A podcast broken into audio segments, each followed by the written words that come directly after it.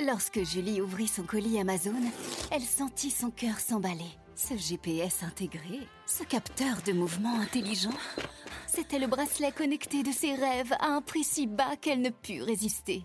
Ça mérite bien 5 étoiles. Des super produits et des super prix, découvrez nos super offres dès maintenant sur Amazon.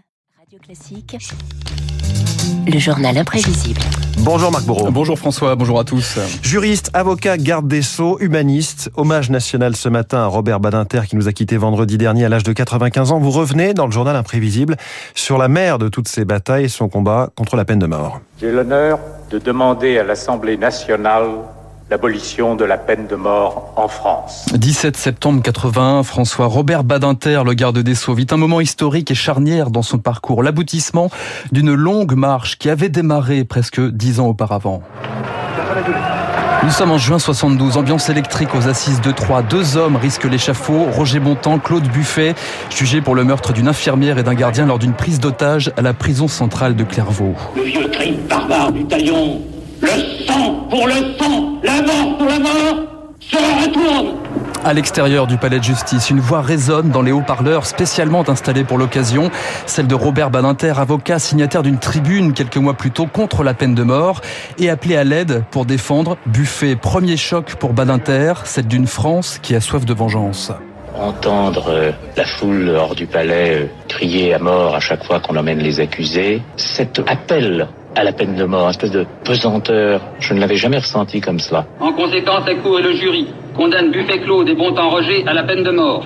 Silence Silence Expulsez cet individu qui s'est levé pour applaudir.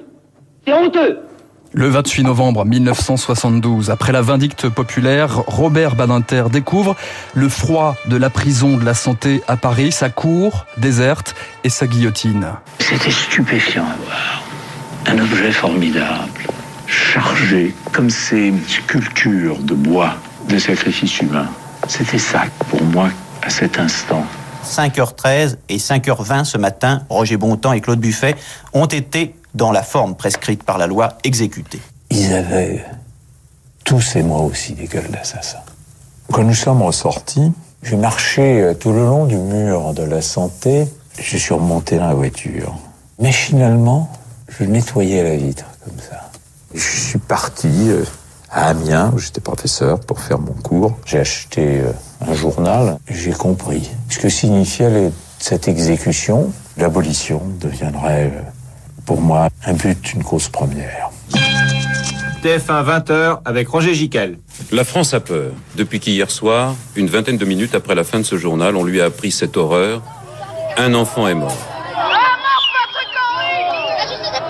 Un combat qu'il reprend quatre ans plus tard, toujours aux assises de Troyes. Cette fois, son client s'appelle Patrick Henry, l'assassin du petit Philippe Bertrand, 7 ans. Une affaire qui a bouleversé la France entière, François. Prendre la défense d'un tueur d'enfants, Robert Badinter, le paye cher. Une bombe explose sur le palier de son appartement, sans compter les lettres de menaces qu'il reçoit chaque jour avec son épouse, Elisabeth. Il parlait par exemple de ma fille, on allait lui mettre de l'acide sur la figure. On en a reçu tellement qu'on avait un grand sac de poubelle de 100 litres et on mettait toutes les lettres dedans.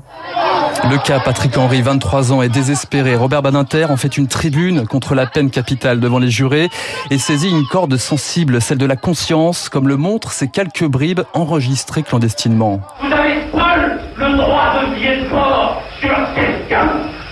S'il faut bien, s'il faut le couper en deux, eh bien ça ne situera rien 1h30 de plaidoirie, un argumentaire implacable, verdict, la perpétuité, mais pas l'échafaud. Je ne m'y attendais pas. C'est une victoire euh, extraordinaire euh, sur eux-mêmes de la part des jurés. Ce n'est pas parce que Patrick Henry n'a pas été condamné à mort que la peine de mort est abolie en France. Mais c'est indiscutablement un très grand moment de cette euh, bataille.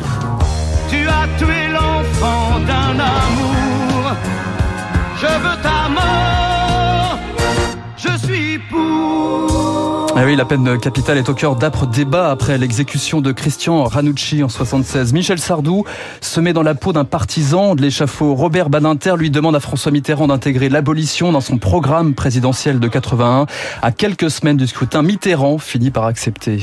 Dans ma conscience profonde, je suis contre la peine de mort. Et je n'ai pas besoin de lire les sondages qui disent le contraire. La parole est à monsieur le garde des Sceaux ministre de la Justice. Septembre 81, Robert Badinter, désormais ministre de la Justice, transforme l'Assemblée en prétoire. Deux jours de débat retransmis en intégralité à la télévision et une plaidoirie où les causes pénales rejoignent la cause politique. Sachez bien que dans la foule qui à Troyes criait au passage de Buffet et de Bontemps autour du palais de justice, à mort Buffet, à mort Bontemps, se trouvait un jeune homme qui s'appelait Patrick Henry.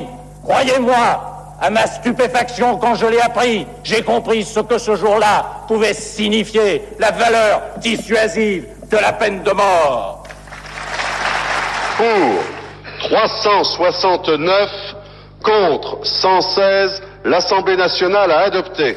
Adoption à l'Assemblée nationale, puis adoption au Sénat le 9 octobre 81. Robert Badinter marquait définitivement l'histoire. Je suis reparti par le jardin du Luxembourg et sur le grand bassin devant le Sénat, les enfants jouaient avec de petits bateaux. Et là, je me suis assis. J'ai réfléchi à tout ce qui était advenu avec un sentiment de paix comme j'en ai rarement ressenti. Et c'est vrai que c'était ce jour-là vraiment fini, la peine de mort. Vraiment. Robert Badinter militera ensuite pour une abolition euh, universelle de la peine capitale. Il y a quelques mois encore, il répétait cette phrase de Victor Hugo.